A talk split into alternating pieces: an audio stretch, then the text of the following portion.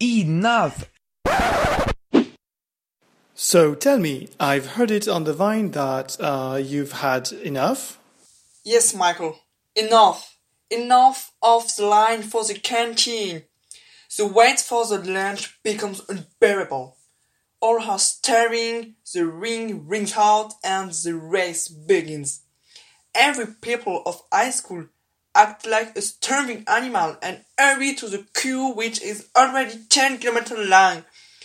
We know that just two minutes late and we are going to wait for hours.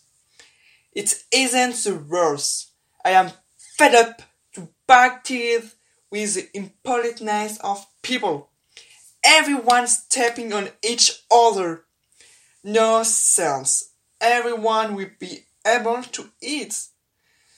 Is it just me, or is the wait too long to. For what again? Oh, yeah.